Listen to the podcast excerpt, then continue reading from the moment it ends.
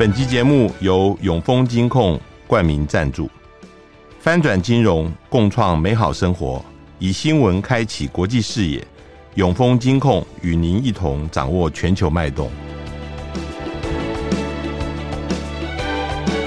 美国联准会自去年以来，已经连续十一次升息，推动全球央行货币政策以及各国货币对于美元的贬值。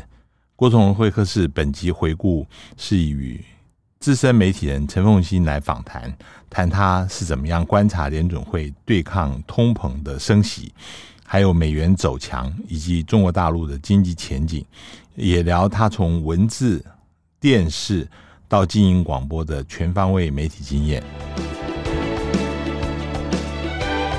大家好，欢迎收听联合开炮，我是郭崇仁。我们今天郭崇伦会客室的来宾是陈凤欣小姐，凤欣是著名的节目主持人，更是非常资深的记者，尤其她在政治跟财经上面非常的专业。之前我们在 UDN TV 的全球瞭望节目的时候，也是经常的来宾。凤欣你好，Hello，崇仁好，大家好。呃，首先想问的啊，也是大家好奇的，就是说原来你是联合报的记者，对。为什么会开始主持广播节目？尤其是你现在更是一些呃电视谈话性节目上面的名嘴啊，这是一个蛮大的转变。那现在你做的工作跟以前相比，它的挑战性在哪里？嗯，我就觉得说。这个转变是我人生在规划人生的时候唯一没有规划到的。你知道，我高中的时候就已经确定我想要当一个记者，所以呢，我就很嗯，在高中的时候，甚至于从自然组转到社会组去，然后就目目的就是为了考正大新闻系啊，当然也很如愿以偿的就考上正大新闻系。我后面的路全部都按照我的规划在走哈，就包括进民生报，然后接着进联合报嗯，所以这一切感觉上都顺理成章。这中间的大转弯呢？这中间是因为那个时候开始有了一些比较比较娱乐性的谈话节目，嗯，好，它不是像现在政论节目这样子正经八百的，它可能比较是嬉笑怒骂的，在谈一些政治上面的一些呃幕后的一些事情。那当时就有那那 TBS 就邀请我去，我其实犹豫了几天，不太敢答应哈。因为我觉得我更不适合上电视，也不适合用讲话的方式来跟人家沟通。我比较适合就是写文章哈，在报社里头。而且你知道，我们那时候报社对电视记者有一点点排斥。对对，那个时候报社甚至有政策，就是希望大家不要去上电视节目。我刚开始上的时候，报社还没这个政策，我应该是第一个上的人。然后我上了之后呢，坦白说，那时候的长官都还蛮鼓励的哦。嗯嗯，那时候长官还都说：“哎，我最近看到你啊，你讲的不错啊，哈。”那我就觉得说：“哎，长官没有排斥，哎，反而是鼓励，哎。”然后慢慢好像很多人也就认识我，我又觉得说很有趣，我就一直把它当成一件有趣的事情在做。他并因为他并不时常出现嘛，就是他一个礼拜才一集，那我大概一两个礼拜去一次。好，所以它并不是一个非常常见的一件事情，而且我是利用我自己的休假时间去，嗯、也没有影响到这个采访。嗯、相反的，其实因为我在电视上出现了之后，我觉得我的采访对象对我又多了很多希望能够跟我沟通的地方。好，这是这是一开始其实都只是有趣而已。后来我因为自己人生生涯规划啊，就我觉得我想要嗯离开联合报，离开了之后。然后消息传出去了之后，哎，广播电台就来找我了。我也很意外，他们主要是因为就看到我在电视上说话，然后觉得说我还讲话蛮有条有理的，而且知道我以前跑财经，他们就希望说我能不能来主持一个财经节目。我觉得有趣，我就也答应了，因为我。哎，我我这个人有点怪怪的，就是说我那时候离开联合报，我给我自己定下的一个原则，就是我绝对不会去中国时报，所以我，我没有什么太多的选择。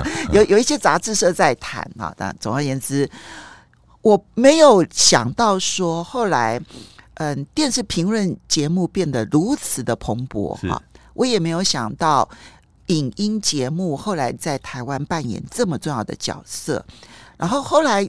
包括了在网络上面，或者是不管是 YouTube 或者是 Podcast，这些都是呢，我事先没有预料到的。但是我觉得，因为有了那一次的经验之后，以后其实碰到比如说 YouTube 上面要不要开网络节目，或者是 Podcast 要不要开节目，我就保持着一个开放的心态。嗯，嗯，嗯，只要我觉得我可以做得到的，或者我应该要修正一些我的方法，然后可以提供好的内容给我的，不管是读者、听友或者是观众，我就要努力去做到把。我所知道的内容，用不同的方式传递给我的受众们。嗯嗯这就是我后来改变了一个很大的心态。嗯、我就对于所有的新的通路管道就来者不拒了。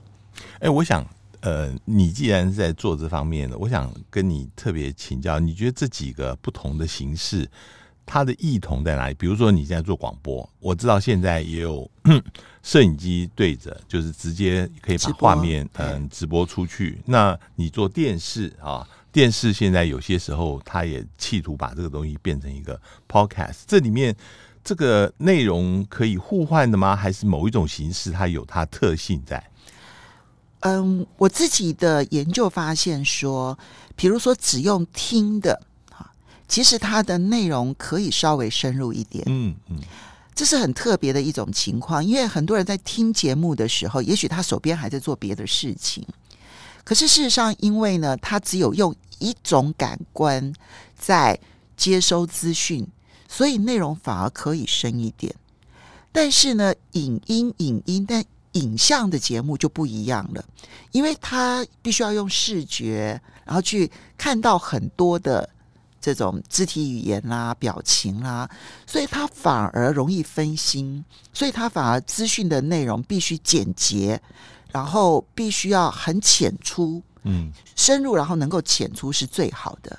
它必须要让我们人们的不只是听觉、视觉如何辅助你的讯息传达变得很重要，嗯嗯，嗯，所以它会有资讯内容上面不同的需要。那么，但原则上，比如说像我，我在做广播节目，现也有直播，在 YouTube 上面直播。那我基本上就会把一些可能时事性质的放在 YouTube 上面。嗯，嗯，那可能会有一些，比如说我会有说书啦，哈，或者是一些比较没有时间限制的的题目，我就会放在 Podcast 上面，因为我觉得大家可以反复去听，然后得到更多的资讯。嗯嗯嗯嗯。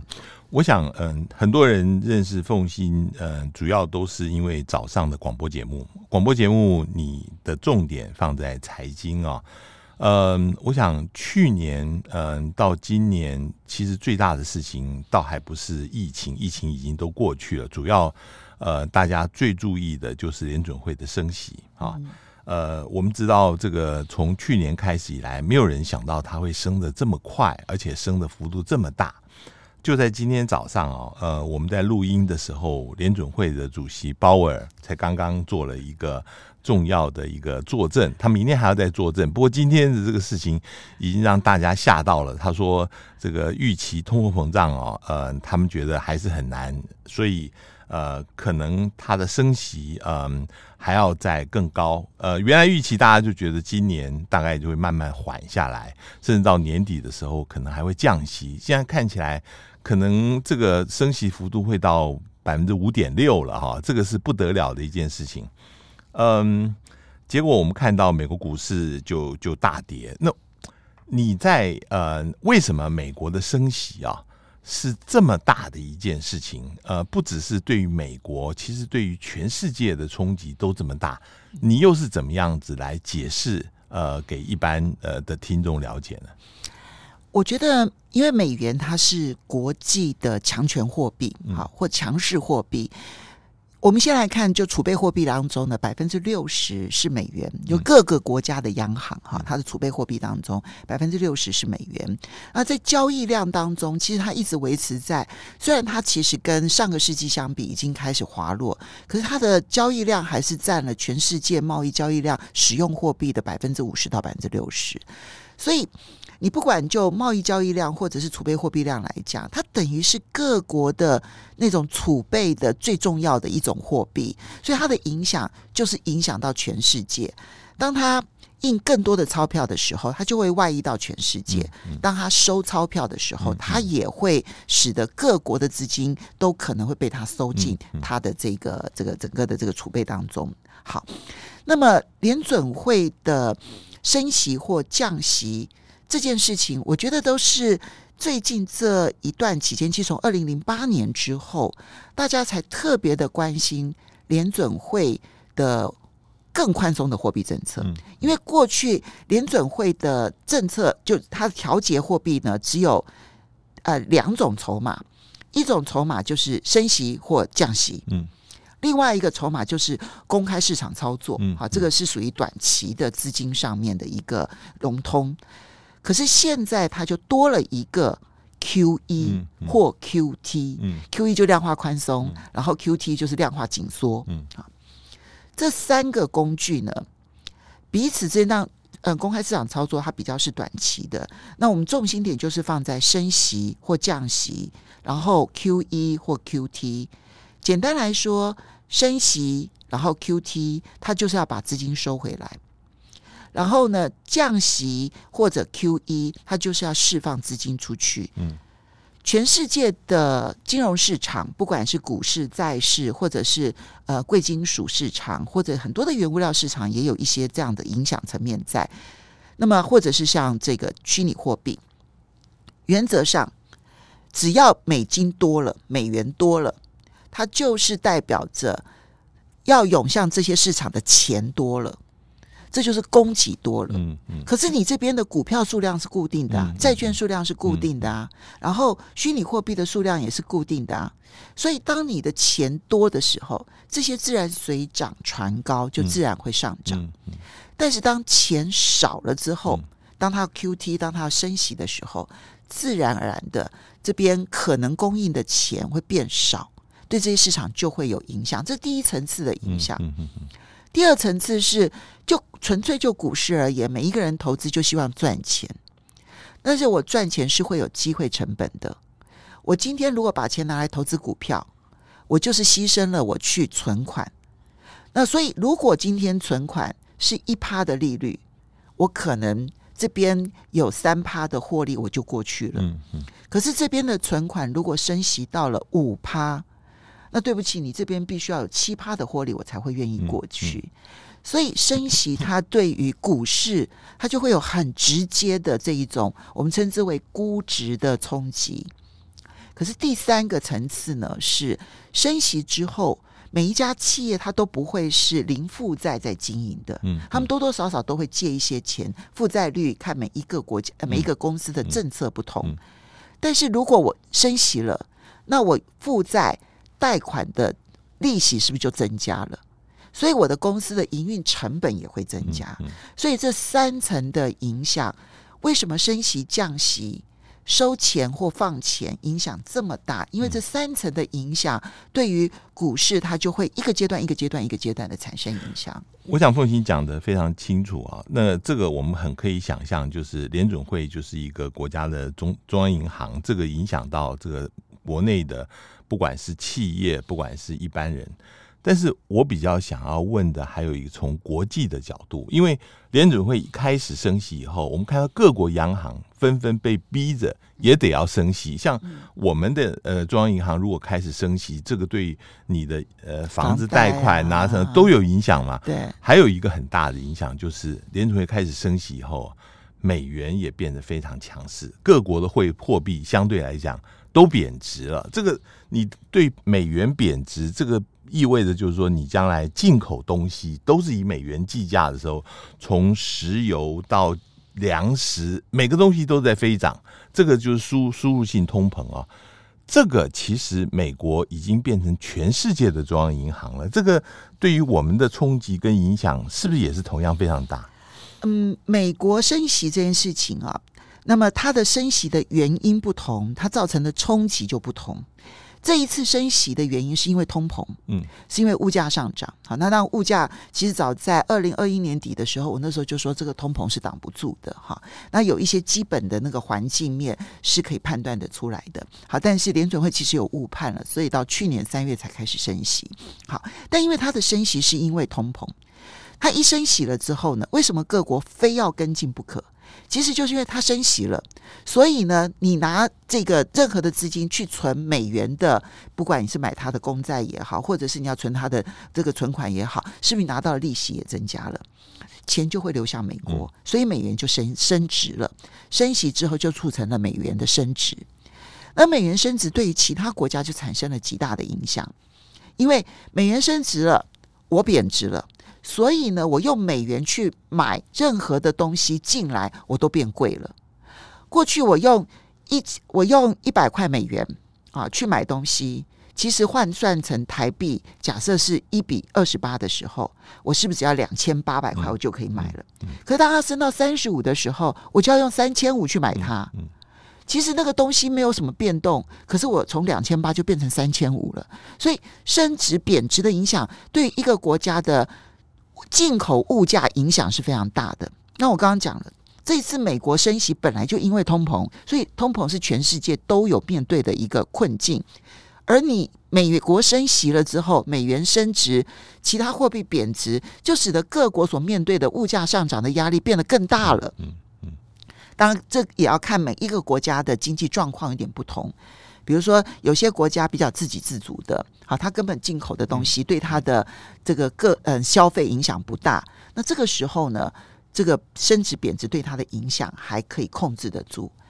但是有大多数的国家，绝大多数的国家，其实都非常依赖进口商品。嗯，那进口商品变贵了这件事情，对于这一些依赖进口商品的国家来讲，影响冲击就非常的大。嗯。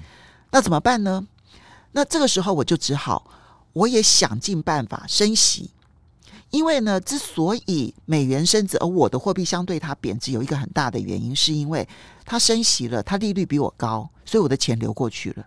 那如果我也升息，我跟你的利率差不多，也许我这边的资金就不会考虑往你那边走。所以升息是要挡住资金外流。嗯嗯。所以当美国一升息，为什么各国被迫？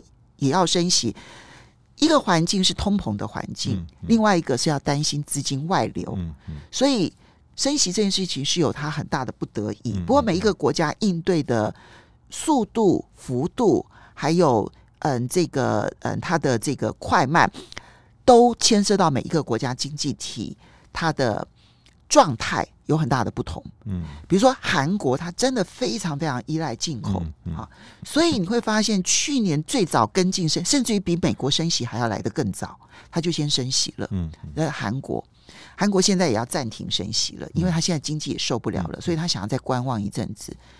台湾呢、哦，因为我们一直是资金极为丰沛的一个地方，嗯，我们的超额储蓄呢超过十兆，所以理论上来讲，就算资金外流。我们也不会有资金短缺的问题。可是，我们如果我们所以中央银行并不那么的担心资金外流，但中央银行担心的是，我们如果继续的贬值下去，它的输入性通膨就根本控制不住。嗯嗯。所以就是为为什么它非要跟进一点点？可是它跟进的幅度其实是很小的，不像韩国跟进的幅度小，它不是跟进啊，它根本就领先，它升息的幅度那么大，所以嗯。有美国所领导的升息的因素，可是这个升息的因素是全球的通膨的因素，嗯、而这个全球通膨因素每个国家都在面对。那每一个国家根据它经济上面的呃形态不同，应对的方法也就不同。哎，我有一个问题啊，如果说呃我是一个独裁国家，我不愿意呃这个我的经济受到美国升息降息的影响。那我对于外汇的控制非常的严格哈，那我我也用人为的去操纵这个汇率，比如说我的货币跟美国货币之间的汇率，我是不是能够阻止美国对于我经济的影响？或者是说，从另外一个角度来看啊，比如说中国大陆现在越来越希望能够呃用人民币或者是用别的方式来创造一个。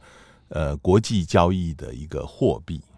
那嗯，他现在跟呃别的地方买油，比如说，他也希望尽量用人民币来计算，跟沙乌地阿拉伯、跟呃俄罗斯等等，这个有可能呃摆脱就是美元作为国际计价的一个一个标准，从而就摆脱了我对于美国相当程度的必须要被他牵着走的样子嘛。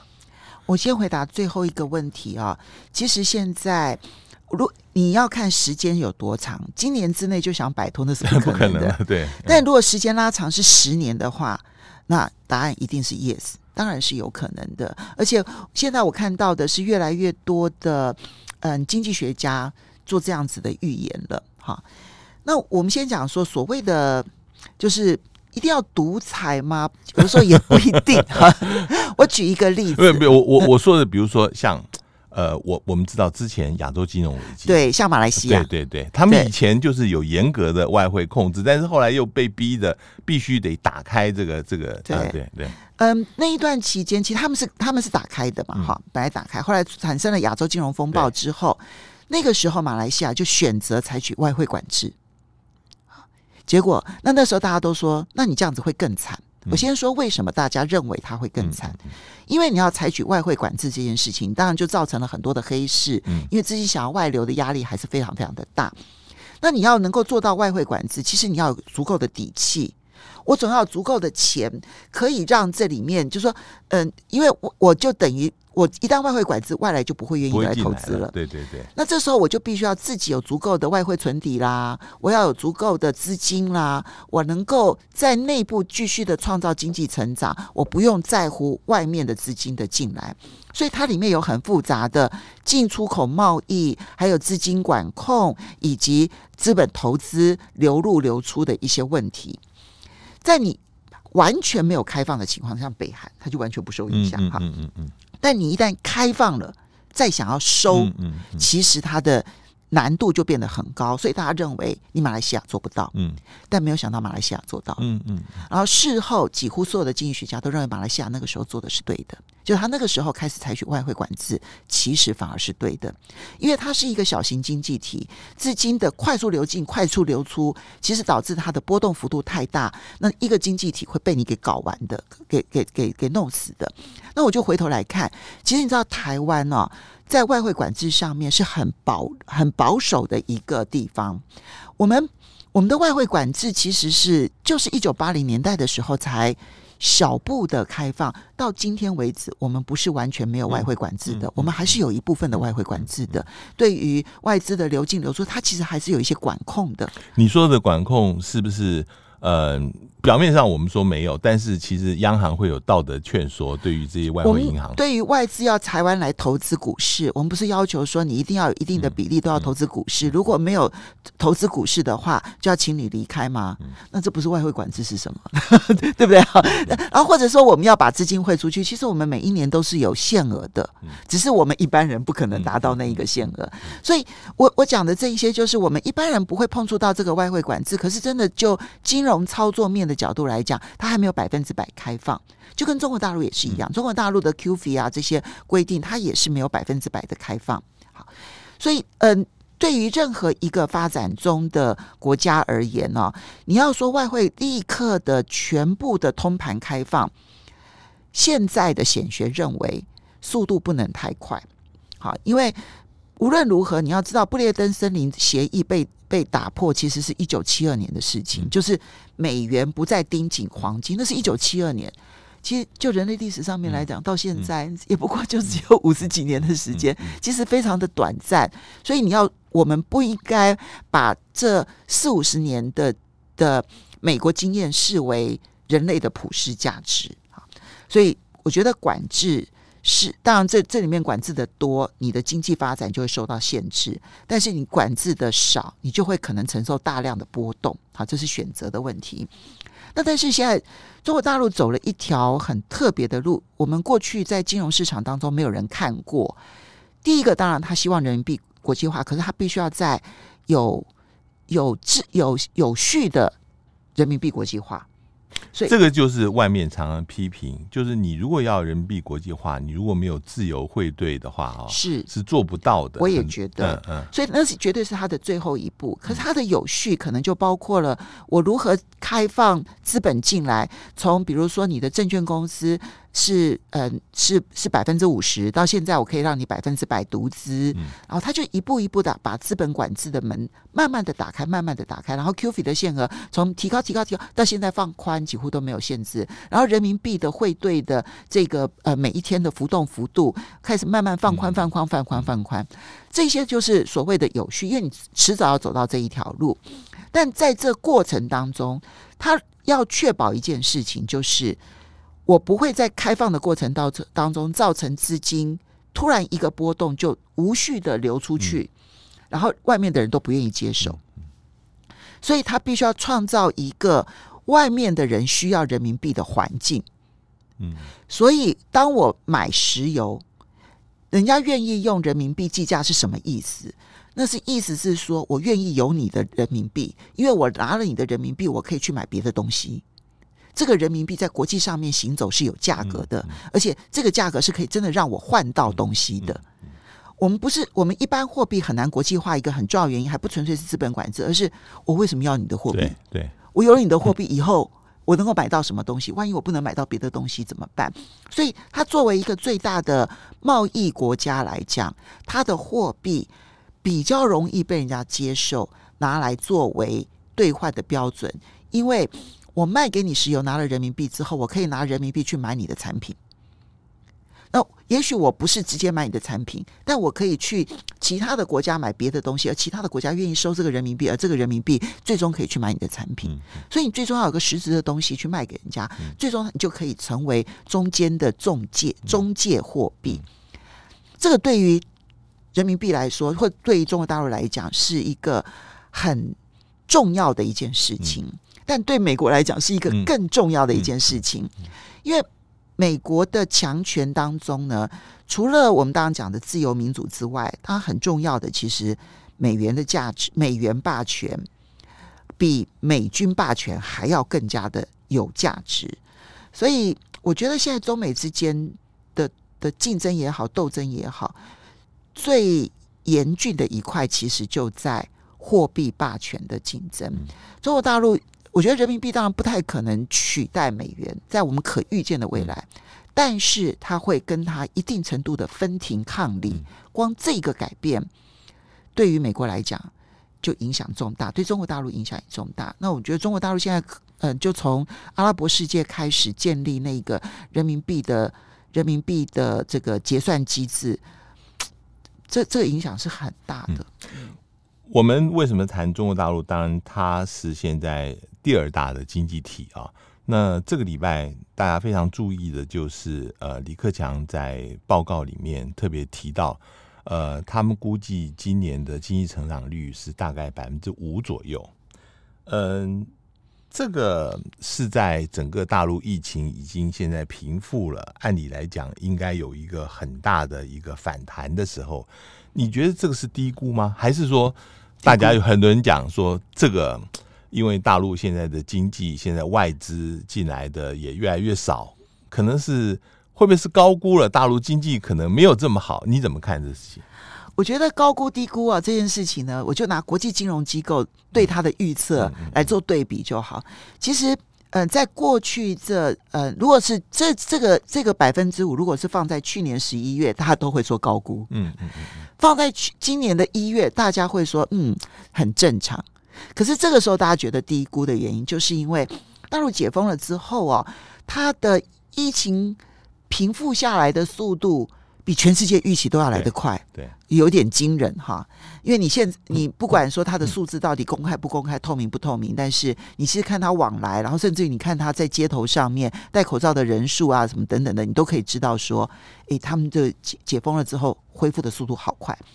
然后再加上呢，嗯，这呃过去这一两个月。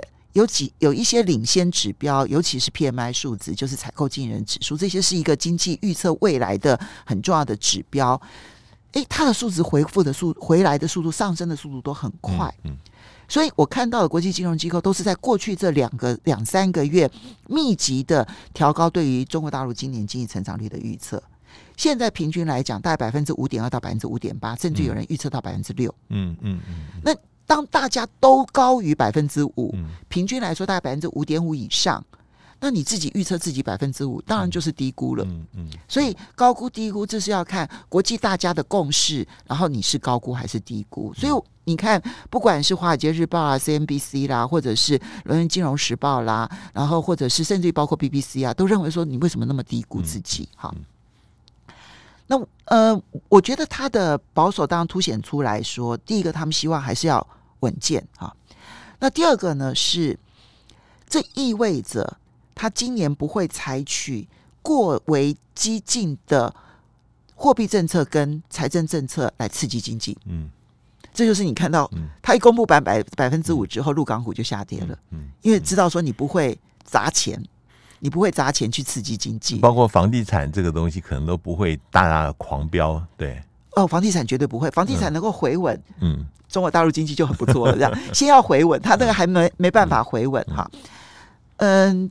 而且他们担心的是说，那你是不是有什么内部隐忧？嗯，所以你才这么保守。嗯嗯嗯。好，那很快的就浮上台面的，就说地方债的问题啊，地方政府债的问题其实非常的严重哈。因为中国大陆其实他们是有每半年公布地方政府债的数据哈，他们的财政部是有公布的，而且他们也有定定红线警戒值。嗯，其实有三分之二的他们的地方政府。都已经超过了那个红线警戒值了。当然，去年经济不好，然后再加上房地产标售土地的收入又减少，然后税收也在减少，然后你这边的防疫的支出又大幅度增加，所以去年整个地方政府的财政是恶化的啊。所以中国大陆势必要在今年中央花很大的力气去去出去帮忙协助地方的财政。现在一般认为。这些地方政府在不会形成系统性的金融危机，但是它会让地方政府在刺激经济发展，它就没有钱可以去刺激了，所以它能够刺激的力道就会有限。这里就是我们所看到说，为什么为什么嗯，这当中国大陆定定一个百分之五这么保守的一个经济成长目标，要立刻看到是他的政策上面可能的思考逻辑是什么。比如说，他不会搞大水漫灌；比如说，他必须要全力的去处理他的地方政府债的问题；他还必须要很快的稳住他的房地产。当然，最近有一点点数字看起来，房地产有一点止稳的现象。如果房地产又止稳了，那这时候就要看他的这个消费信心。其实现在大家都在观察的是中国人到底消不消费？嗯嗯，好，而且用多大的力道消费，这会决定他今年的经济到底有多强劲。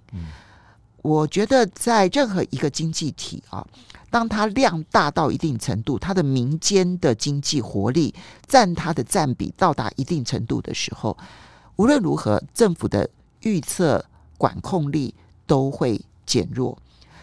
所以我相信中国大陆今年也希望用一个比较保留的一个态度，然后让大家知道说，不要再追追求高速成长，用一个中速成长、慢慢成长，可以走得比较远。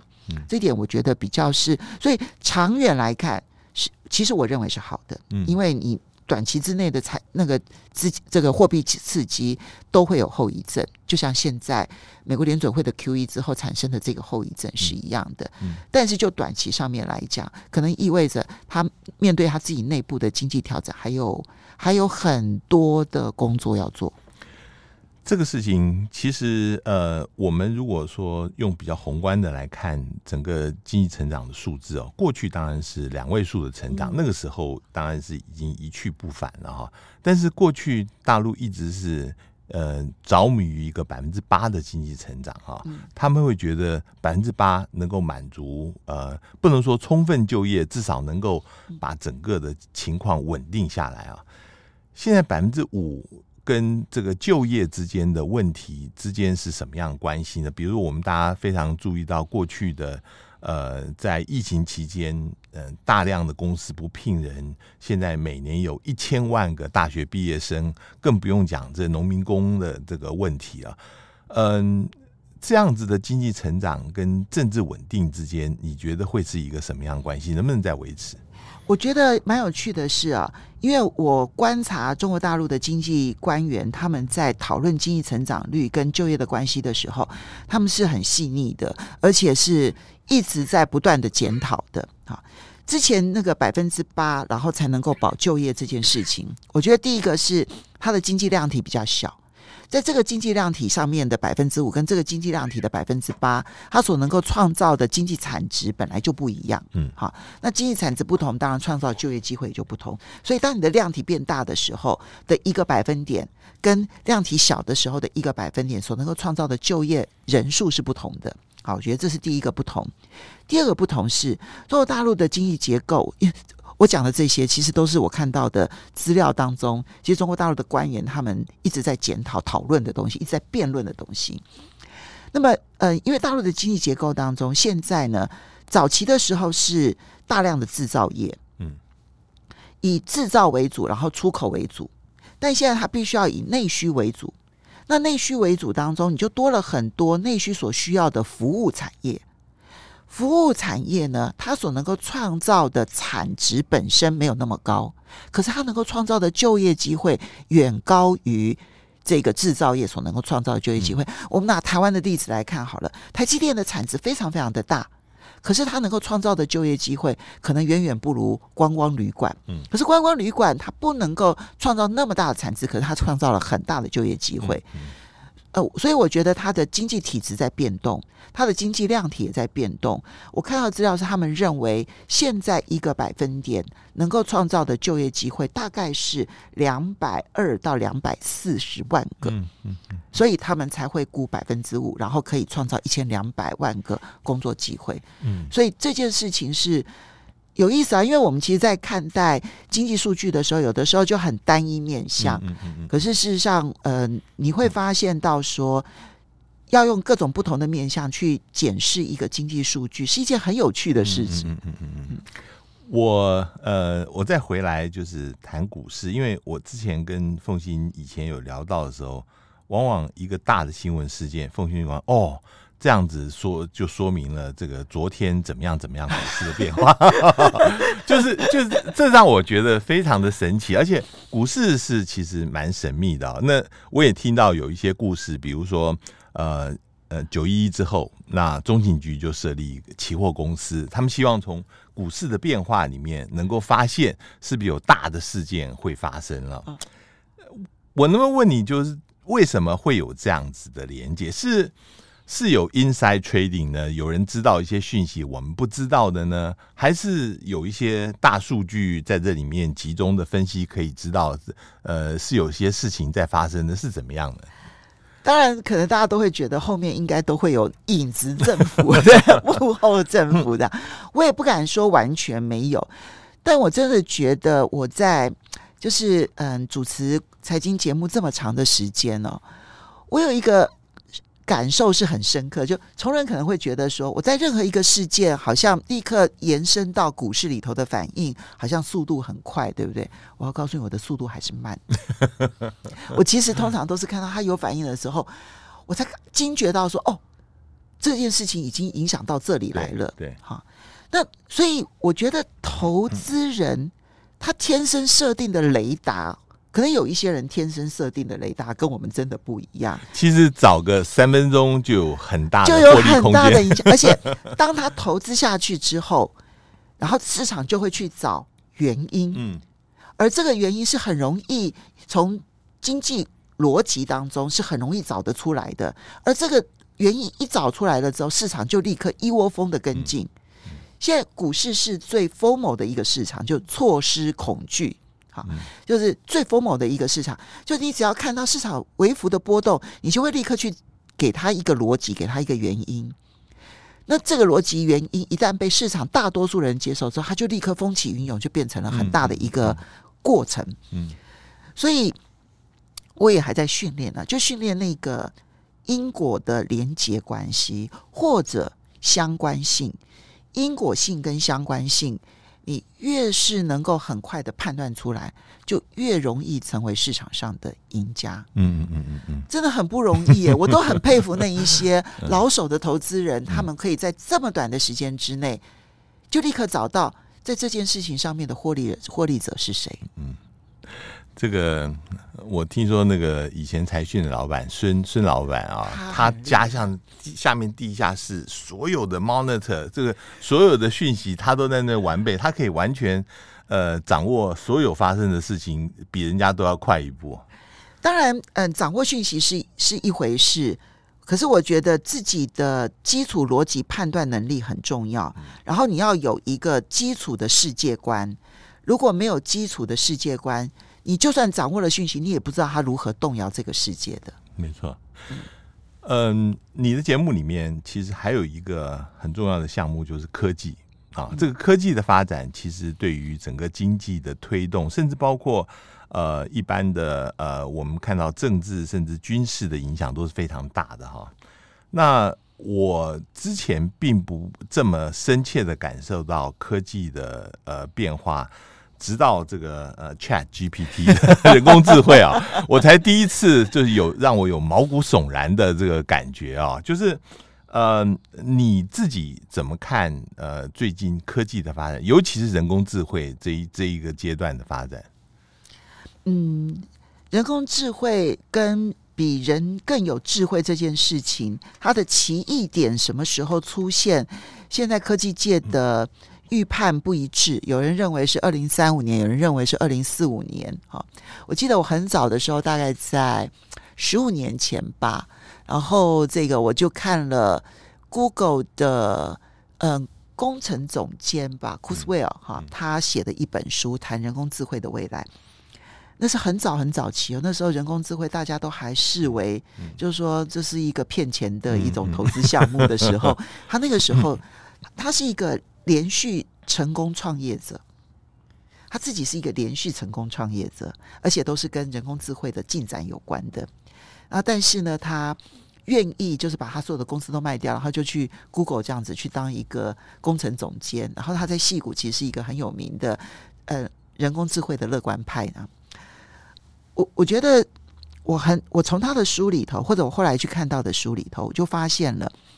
因为现在研究人工智慧的路径跟过去是不一样了。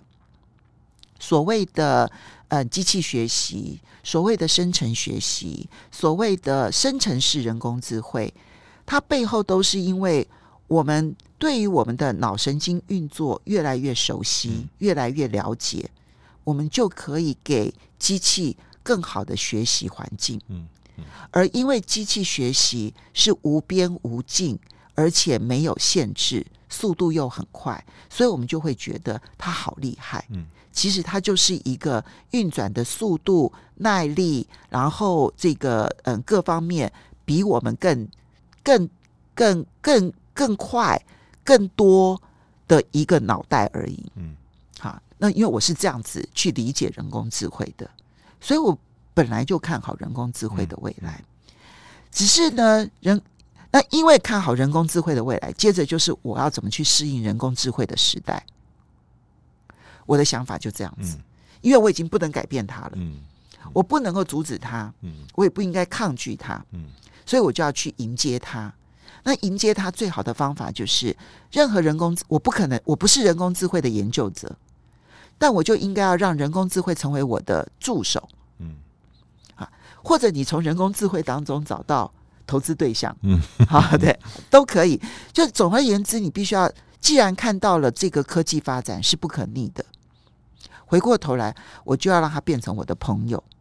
所以，嗯，如何用 ChatGPT 这件事情，我觉得本身就非常的重要。对，我的好朋友，他也在 Pocket 上面就专门做了一集，如何使用 ChatGPT 成为你很好的助理。好。我我举例来说，我们现在用 ChatGPT，大部分的人做的事情就是搜寻工作。其实我认为这是错的，因为就搜寻这件事情上面，它分辨真伪的能力其实没有那么的强，而且它嗯 update 的时间也没有那么快，因为它直接给你答案，不像我们做搜寻引擎的时候，我们可以自己去分辨真伪，然后寻找我们最需要的资料。那这件事情就有它的风险性，但是它的创作能力很强的。所以，比如说，我今天我要给小孩讲个床边故事，我就丢给他一个人物，然后请他写一个什么样子的童话故事。嗯、我跟你讲，他五分钟、两分钟之内就写好了，而且非常的棒，嗯、你就可以源源不断的床边故事讲给小孩听。嗯、这只是其中的一个例子。那又或者是说我今天要做行销，那我需要有呃 slogan，那我可以把我要行销的内容。给 ChatGPT，请他给我三句 slogan。那如果这里面我还不是很满意，我可以再把什么因素加进去，请他调整这个 slogan。你看文案很容易就出来了。嗯嗯嗯。所以就是说，你要他协助你，他不是成为你的创作创作者，而是他协助你创作。我觉得这件事情在很多领域上面，可能都会扮演很重要的角色。嗯。嗯我最后想想问凤欣，就是你在做广播，在电视上面这么多年，你怎么样跟你的听众还有你的观众，嗯，有这个互动连接，或者说他们给你怎么样的回馈？因为我们现在呃广播的时候就直接有聊天室嘛，哈，所以我也会在聊天室跟大家打招呼啊，或者是偶尔聊聊天，嗯。我在疫情之前呢，我也办过听友会。哦，是啊，对，对我我觉得 你是小型的还是大型的？小很小型，很小型，嗯、有有限人数，嗯、就是好像三十个人还是四十个人这样子。反正、嗯、我自己觉得回馈收获很大。我以前很害怕，我不太敢做这种事情。很多事情都是这样，你跨出去了之后，你就会发现其实还蛮美好的。我没有去电视台之前，我觉得好可怕；然后我没有做广播节目之前，我觉得好可怕；我没有开我没有这个开聊天室的时候，我觉得很可怕；然后我没有开听友会的时候，我觉得很可怕。但是每一件事情都是做了之后，就发现好美好。好，呃，那当然是因为听友一直要求，我就觉得啊，这个好像是盛情难却，所以我就开了小型的听友会。每个人要就是付自己的茶点费嘛，好，大家一起欢聚。后来也成立了一个群组，大家在上面交换讯息。当然都是我非常非常就就对对我来讲是非常支持我的人。那我有些讯息也去告诉他们啊，他们的资讯丰富到让我收获很大。嗯嗯嗯。所以，然后我认识了各行各业听我节目的人。嗯嗯，我都觉得啊，人生。每一天都在这一些尝试当中变得很美好，我自己 自己觉得人生好意外，但是但是很美好的，对。非常谢谢凤欣今天来我们这边，呃，跟我们谈他的的经验，还有他对很多事情的看法。谢谢，谢谢，谢谢崇仁，谢谢大家，也谢谢各位听众收听，我们下次见。网搜寻 VIP 大 U 点 .com 到联合报数位版看更多精彩的报道。